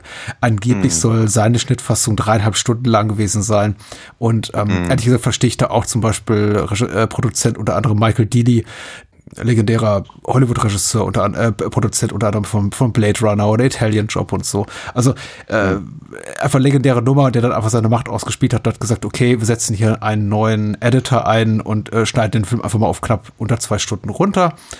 Äh, Weil, weil diesen Film hier möchte ich ehrlich gesagt auch nicht dreieinhalb Stunden lang gucken. Der ist auch so lang genug. Ja. Ja, also ich glaube, also so, so, so, las ich zumindest, dass irgendwie eigentlich im Prinzip alle Filme, also alle, alle paar Filme vor, vor Convoy okayisch waren, aber, aber äh, Peckinpah brauchte wohl einen Hit. Und den hat er bekommen, weil äh, Con Convoy war, wohl dann doch recht erfolgreich alles in einem. Ich glaube, das größte Problem an Convoy ist tatsächlich für mich nichts Inhaltliches, sondern dass es ein Film von Sam Peckinpah ist, der einfach ein meisterhafter Regisseur ist. Das ist eben der Regisseur von Major Dundee und Ballad of Cable Hawk und Wild Bunch und, und Straw Dogs und Pat Garrett jag- jagt Billy the Kid. Und, und das hier ist eben gerade nur okay. Und äh, während ich zum Beispiel bei Hal Needham sage, weiß ich, Hal Needham ist zu keinem besseren Film fähig als Smokey and the Bandit und Smokey and the Bandit ist rein, rein, was das inszenatorische Handwerk betrifft, total okay, total adäquat. Habe ich ihn bei St. Peckinpah immer im Kopf, ach, bring mir den Kopf von Alfredo Garcia. Das war ein Film. und, und der Mann ist eben, war, war noch wenige Jahre zuvor zu absoluter Brillanz fähig und Convoy ist eben schon so in der Karrierephase seinerseits, bei der ich sagen muss, ah, Killer Elite, Black Sunday, also, nicht mehr so irgendwie wirklich, man hat nicht mehr den Drive von früher. Und ich weiß gar nicht, woran Ja, es liegt. ja. Aber dass das Gute an Convoy wiederum ist, er hat eben, ist eben auch wiederum Peckinpah. Das heißt, obwohl der Film wirklich so, so Strecken hat, wo, wo ich denke, pure Mittelmäßigkeit, hat er Momente, Lichtmomente oder Momente, möchte ich gerade sagen, voller, voller Brillanz. Die sind zwar kurz, aber sie sind da.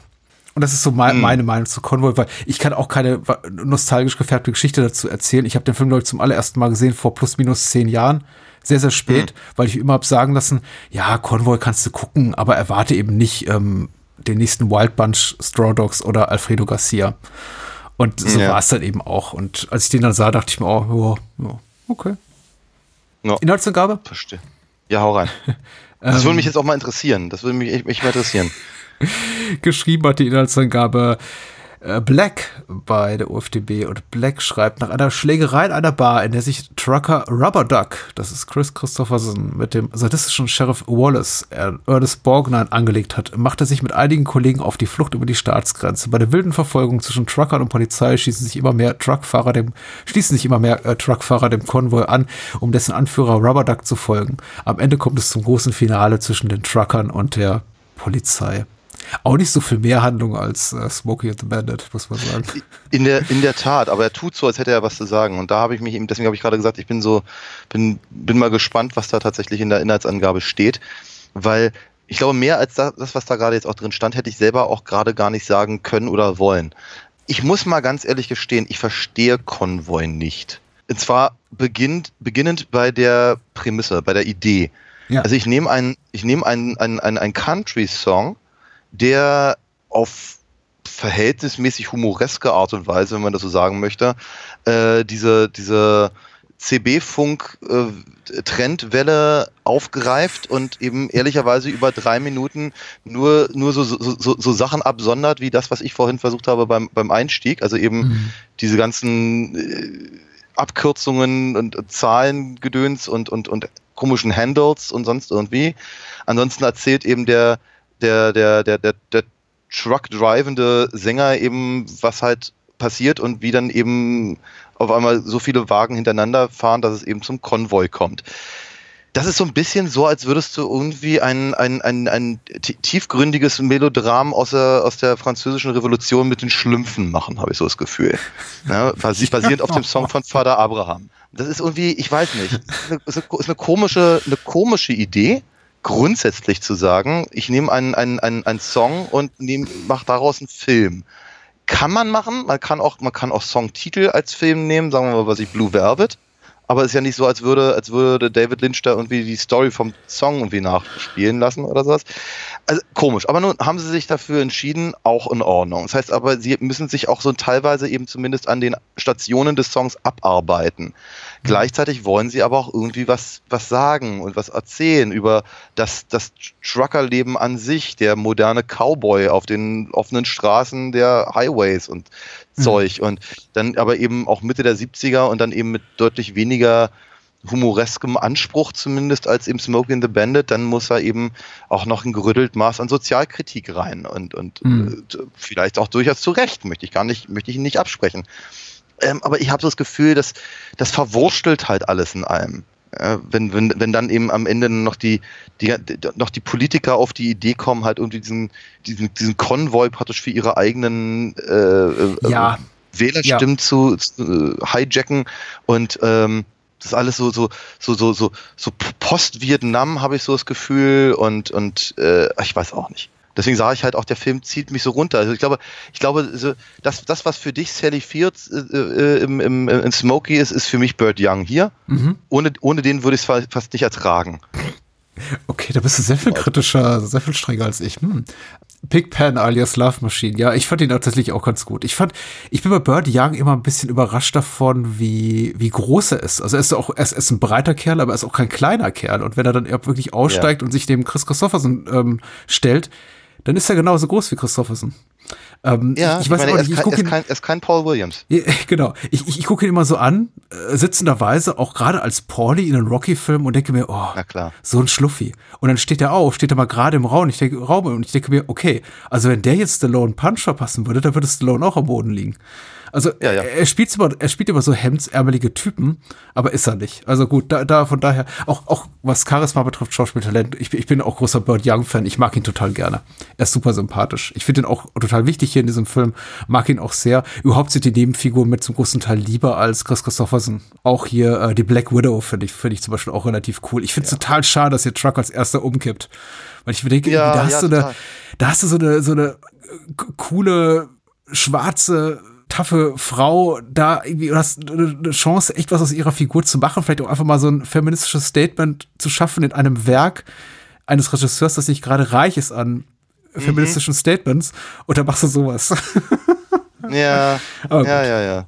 Äh, was wollte ich sagen? Ich, ich mag Convoy ehrlich gesagt ganz gerne. Also ich fand den durchaus gut. Gut, gut bis befriedigend. Ähm, Stichwort, wie kann man aus dem Country-Song einen Film machen? Ich weiß es nicht. Aber ich habe vor ein paar Tagen gelesen, es wird einen abendfüllenden Spielfilm geben zu Baby Shark. Ja, ja. Baby Shark, da, da, da, da, Ja, Baby, ja, Baby ja. Shark, da, da, da, da. Okay, das ist der Song. Drei Minuten Kinderkacke bei YouTube, 10 Milliarden Hits. Natürlich Mhm. abendfüllender Spiel, Paramount-Spielfilm mit Cardi B in der Hauptrolle. Weil das, das Mhm. muss einfach verfilmt werden mit in, in einem hundertminütigen Spielfilm. Aber ist doch eigentlich auch schon vorbei. Ich meine, Baby Shark ist doch, was weiß ich keine sechs, sieben Jahre. Baby Shark ist rum, ja, aber Mario Brothers ist auch um und trotzdem noch ein Film. Wir, wir Ja. brauchen das, wir brauchen Content. Und ich denke, Convoy folgt diesem Gedanken, wir brauchen Content. Was ist denn gerade in? Lass uns daraus noch mehr Content machen. Folgt diesem, diesem Ja. Denken, was wir heute total verinnerlicht haben in der Streaming und, und, und total übersättigten Streaming-Landschaft. Und hat vielleicht Ja. dazu geführt, dass Michael Dealey gesagt hat, ich habe die Rechte an dem Song.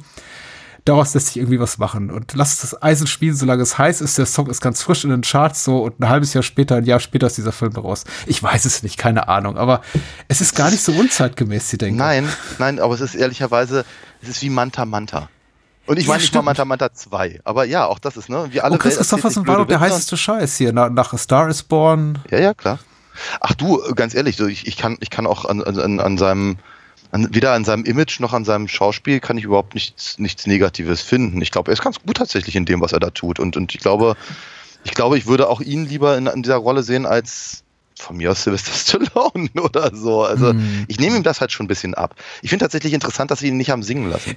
Ja. dass das, das, das kann, Ke- zwar Kenny Rogers irgendwie auf der, auf der Tonspur ist, aber eben nicht, nicht Chris Christopherson. Also, ich glaube, er hat Lucille auch gesungen, oder? Kann das sein? Ich glaube, Stimmt, ja. die haben doch alle Lucille gesungen. Also, was ich Mhm. dem Film wirklich zum Vorwurf machen kann, konzeptionell, ist, er wirkt halt wirklich extrem kalkuliert. Das ist ganz klar. Ja. Irgendwie, was die Besetzung betrifft, was das Thema betrifft, was die Einbindung hier eben von äh, Country- und Folk-Songs betrifft, äh, total. Es wirkt sehr, sehr kalkuliert und absolut, Mhm. wenn nicht im Fahrwasser schwimmt, direkt von Smokey and the Bandit, so doch zumindest auch von dessen Erfolg befeuert. Auch das, auch das Casting hier mit Ellie McGraw, mit der eben Peckinpah seinen letzten richtig großen Hit hat hier mit äh, The Getaway, da mit Steve McQueen. Ja. Auch, auch das, also alles wirkt hier einfach sehr, sehr im, von der Denke beeinflusst oder beseelt. Wir brauchen einfach einen Hit und wir mixen jetzt einfach mal den, den Cocktail eben zusammen, der uns einen sicheren Kassenhit äh, beschert. Was, genau, der Film war ja einigermaßen erfolgreich, aber eben auch nicht so erfolgreich wie Smokey and the Bandit. Nein. Äh, deswegen blieb sie bei diesem Film. Deswegen gab es sie in Convoy 2. Aber ich finde ihn etwas besser als Smokey and the Bandit, weil ich eben denke, es gibt eben Momente, Action-Sequenzen, die eben etwas cooler sind. Ich finde mit Ernest Borgnine eine Sheriff-Figur, die ich etwas ich möchte nicht sagen zugänglicher, nicht nahbarer finde, aber nachvollziehbarer finde in diesem Ja. Film. Ja. Ich habe Ja. auch irgendwo gelesen, dass hier seine Action-Comedy und habe auch den Humor vermisst. Und ich finde auch hier der Humor, wenn sie es mal versuchen, ist ziemlich deplatziert. Ja, es- ja, ja, ja, ja. Mir hätte, ich, ich hätte mir mir ein bisschen mehr Härte gewünscht, einfach von einem Packing Power Film. Mhm. Also ich finde auch die FSK ab 16 Altersfreigabe ist sehr hoch angesetzt. Ich, also außer von irgendwie einer, einer etwas wüsten Schlägerei gibt es hier kaum Gewaltakte, aber na gut. Aber er ist hier und da gut. Vor allem eben in den Momenten mit der Borgner, möchte ich sagen, und Bird Young.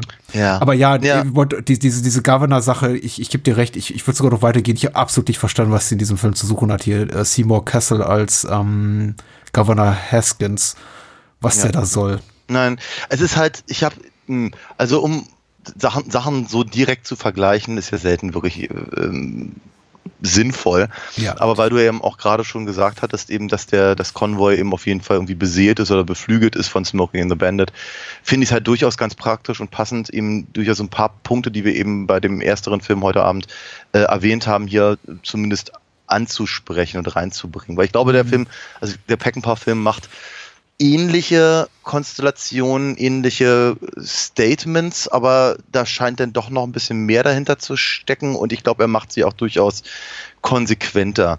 Mhm. Einen hast du ja schon gerade erwähnt, Ernest Borgnine als, als, als, als Sheriff ist, ist schon eine ganz schön miese Type.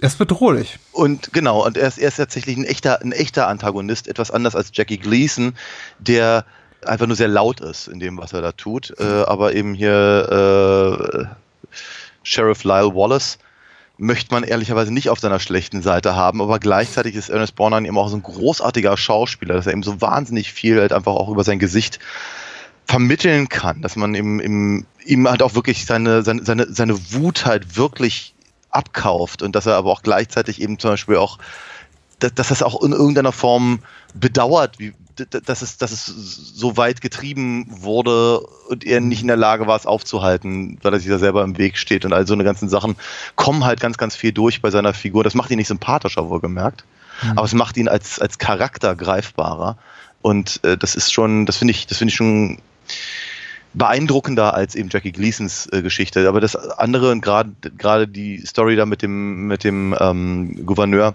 geht, glaube ich, auch wieder in diese in diese gleiche Richtung wie halt bei dem bei dem ersteren Film heute äh, eben dieses anti-autoritäre, anti-Establishment-Ding, das halt anhand dieser Figur im Prinzip nochmal noch mal klar gemacht wird, dass eben die Trucker eben dem auch nicht trauen können und dass der dass er sie eben für, für seine eigene Zwecke einspannen will und und all diese ganzen Sachen.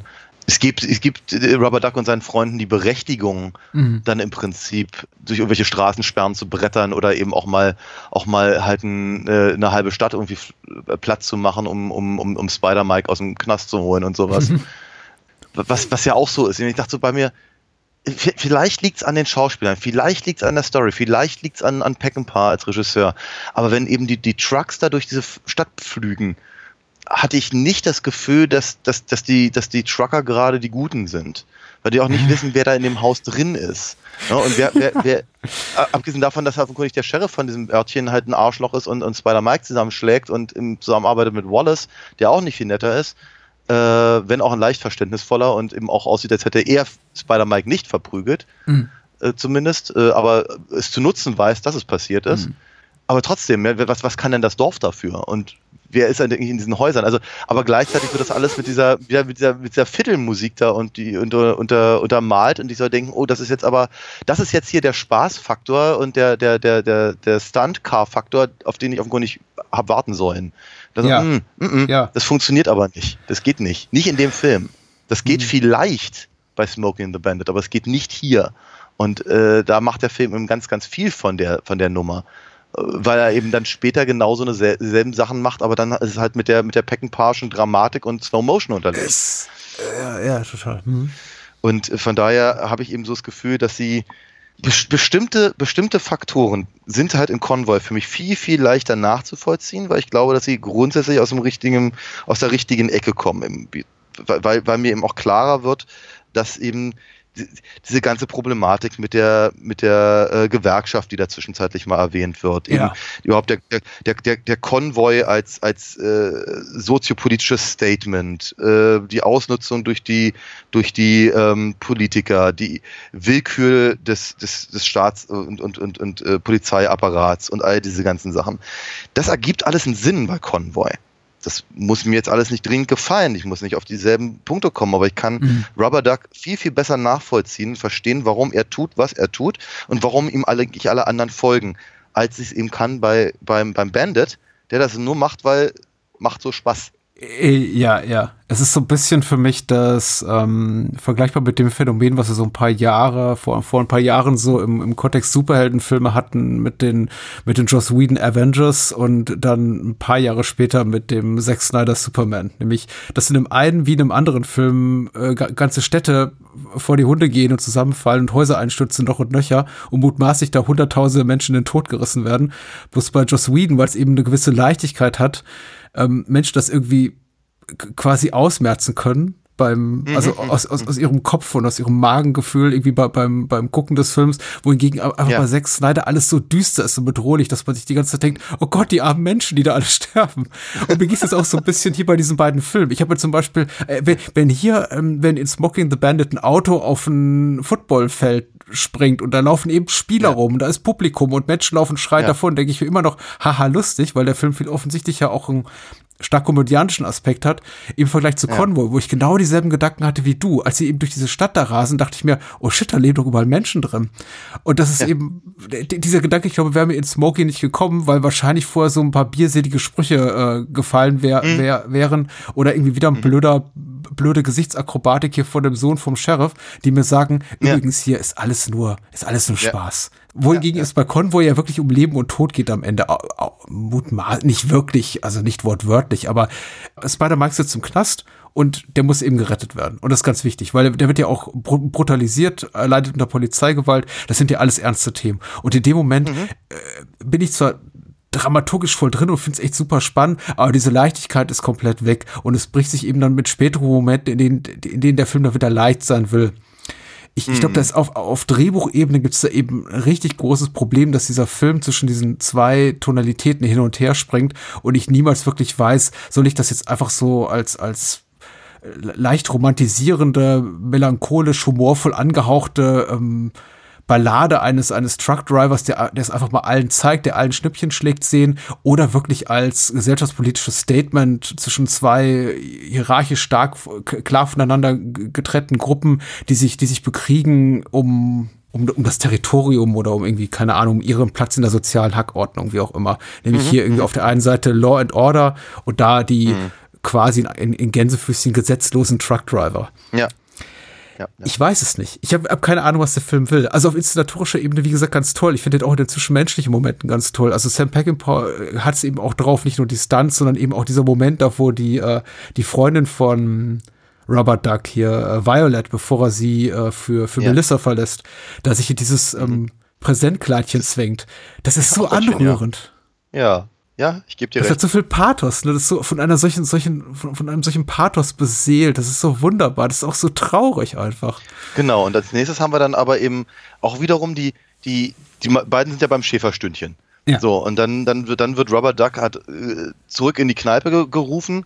Ins, ins Choke and Puke, was ich ganz, ganz süß finde. Ähm, muss, muss da so ein bisschen für Ordnung äh, sorgen, weil eben in der Zwischenzeit äh, Lyle Wallace eben reingekommen ist und Spider Mike wieder anmacht. Äh, was eben auch zwar nicht deutlich gesagt wird, aber offenkundig rassistisch äh, motiviert ist. Ja.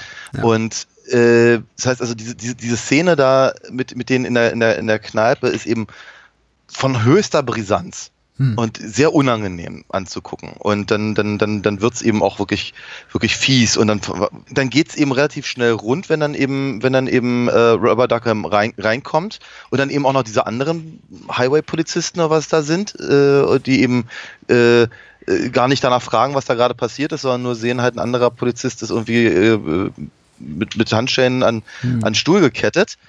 Ähm, und dann, dann geht, geht eben die muntere Prügelei los und das soll sie oder so. Sie ist halt so nicht inszeniert. Sie ist eben nicht eine muntere, lustige Kneipenprügelei, sondern es ist eben, da geht's halt, da geht's halt um, um, um Dinge und es ist eben wirklich gefährlich und, und, und ja, schwierig, schwierige Situation, die halt den Rest des Films bestimmen wird. Aber die Musik sagt was anderes. Die sagt, wir sind jetzt hier, und das sagt die Musik ja relativ häufig, die sagt, wir sind jetzt hier in einem, in einem, in einem Roy Rogers We- Western.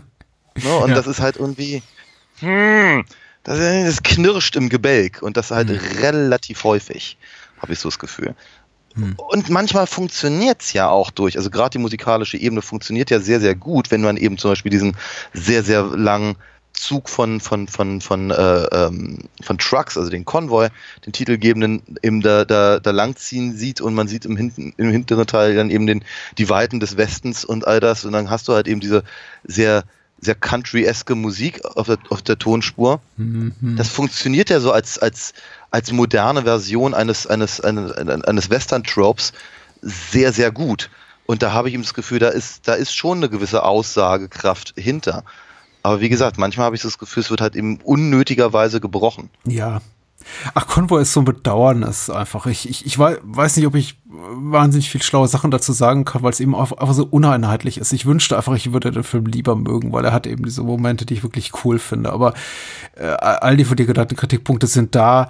Ich finde auch die Musik, der, der, der immer wiederkehrende Rückgriff auf diese, diese teilweise auch sehr schuckelige Musik problematisch, weil eben genau sie sich mit den Bildern bricht. Momente höchster Dramatik dann unter, untermalt werden von jovialen Country-Songs. Hübsch in dem Kontext fand ich, wie ähm, Peckinpah die, die Liedzeilen visuell einbindet in, in, ins Filmbild ja. hier mit ähm, Arizona, Dawn. Arizona, Klammer auf Noon, Klammer zu. Während eben Arizona Noon gerade gesungen wird. Und das fand ich schon sehr hübsch. Ja. Und er macht das, glaube ich, dreimal ähm, mit Ja. unterschiedlichen Tageszeiten. Und das ist sehr, sehr cool Ja. tatsächlich. Also ich habe das auch so oder so Ja. ähnlich noch nie gesehen im anderen Film. Also es hat mich damals schon sehr, sehr begeistert, als ich das gesehen habe. Stimmt, und da, da gebe ich dir voll, vollkommen recht. Das ist ein, tatsächlich eine gute Idee, den, den, den, den Novelty-Song da einzubinden. Ja, total. Und es ist auch einfach, es ist, es, es wirkt auf eine Art und Weise spielerisch verspielt, einfach auch, auch noch von einem gewissen Ehrgeiz auch getrieben, was Neues zu machen, die ich eben im Rest des Films viel zu selten sehe. Und das Schlimme ist, der, der Film beginnt eben so auf eine Art und Weise, die ich wirklich reizvoll finde. Ich finde es wirklich, Ja. wirklich cool. Auch gerade zu Beginn, wo wir auch noch mal so diese Dynamik kennenlernen zwischen eben äh, Chris Christophersons Figur und eben hier seiner, seiner Freundin Violet. Ich habe leider den Namen der Schauspielerin vergessen. Und, und da, da ist irgendwas Kathy im Yates. Raum. Äh, ja, genau.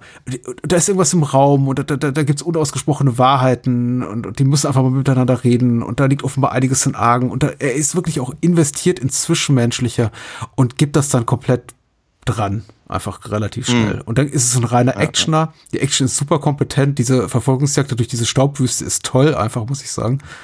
Einfach auch als Idee, das da stattfinden zu lassen, quasi so eine, eine, eine verlangsamte Verfolgungsjagd, wo die Reifen nur noch durchdrehen am Ende. Ähm, äh, ganz, ganz toller Einfall. Aber dann irgendwie so nach, nach einer Stunde plus minus hat der Film auch einfach nichts mehr zu bieten und kommt dann fast zum Stillstand und dieser Gouverneur kommt ins, in, ins Bild und ich habe, ich frage mich, äh, zum, da, da wird mir dann auch gewahr, oh, die haben einfach eigentlich nichts mehr zu erzählen. Aber gut, vielleicht ist es auch der Produktionshistorie geschuldet und, und dem, dem Editing und der Tatsache, dass der Film eben stark runtergekürzt wurde. Ich weiß ja nicht, was da noch begraben liegt, irgendwie als, als Schnittabfall im Schneiderraum, aber ich wünsche einfach, ich, ich könnte begeisterter sein. So schade. Ja, total. Gebe ich Ähm. ehrlicherweise zu und ehrlicherweise im, im, im Bezug auf beide Filme heute Abend. Ich habe äh, früher immer völlig äh, losgelöste Anekdote hier vor diesem Film Ernest Borgnine, weil ich ihn, ich glaube, hauptsächlich immer in amüsant angehauchten Rollen gesehen habe, immer mit ähm, Max aus Hart aber Herz nicht verwechseln. Ich glaube, weil auch beide Ja. von äh, Arnold Marquis oft synchronisiert wurden in deutschen Fassungen. Ja. Aber, aber in Hart aber Ja. Herz, das ist Lionel Stander, das ist nicht Ernest Borgnine. Ich dachte, das, das sei derselbe Schauspieler.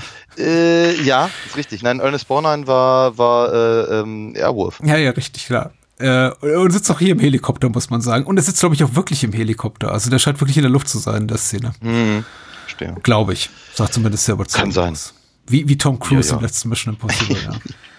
Aber da ist auch sehr ähnliche Dynamik tatsächlich wie zwischen dem Sheriff in Smokey and the Bandit und Burt Reynolds Figur, hier auch wieder zwischen Christophersons Figur und Borgnine, ähm, weil auch, auch Borgnine hat ja ein gewisses Maß an, an Respekt.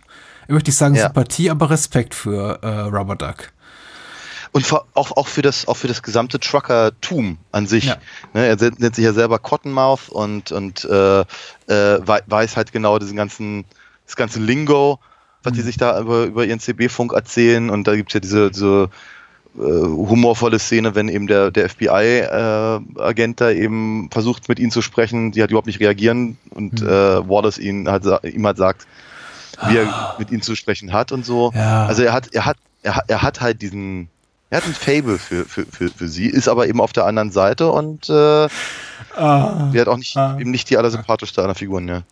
Das ist aber auch so ein äh, schon wieder völlig losgelöst von diesem Film, glaube ich. Aber ich habe grundsätzlich, äh, ich glaube, ich möchte nicht sagen Problem, aber ein Schwierigkeiten, mich Figuren zu nähern, die so Handles benutzen oder oder Aliasse in, in, in Filmen. Ich glaube, das macht es mir schwer mit Smokey, das macht es mir schwer hier mit diesem Film. Das macht es mir zum, zum Beispiel auch schwer mit den Top Gun-Filmen.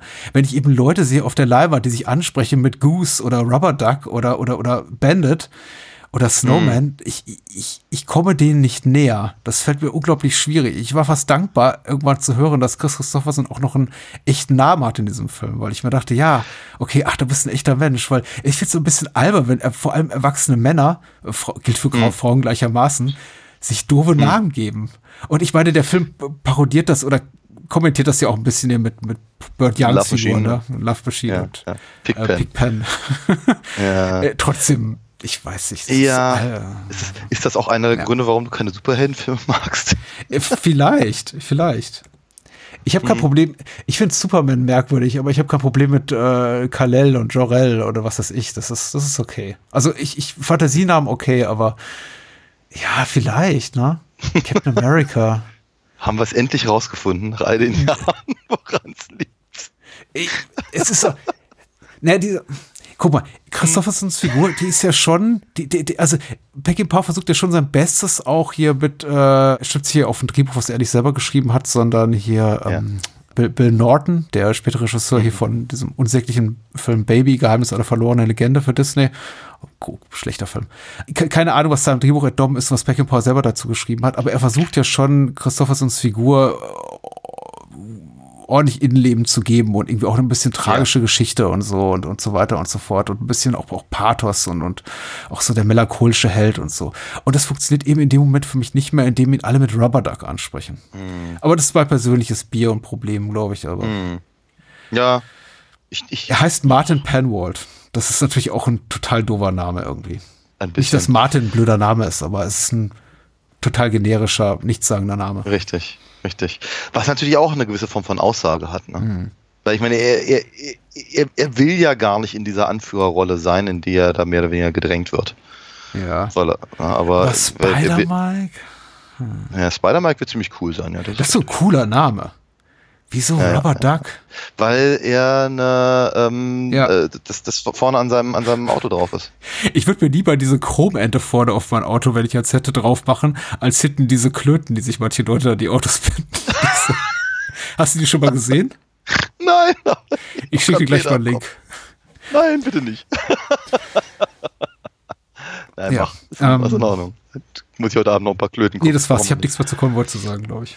Das ist, das ist schön. Das Einzige, was mir noch, was, was mir noch zu dem, zu dem Song einfällt, ist, ist dieser alte Witz. Ne, du weißt, was passiert, wenn man, wenn man Country-Musik rückwärts spielt. Es hört auf zu regnen, der Truck steht wieder vor der Tür, die Frau ist wieder da und der Hund lebt wieder. Sehr gut. Nicht Ich kenne den noch nicht. Sehr gut. äh, liebe wir durch? Ja, ja, die liebe Country- und Western-Freundinnen und Freunde da draußen wollte ich sagen, verzeiht uns bitte. ähm, ein andermal.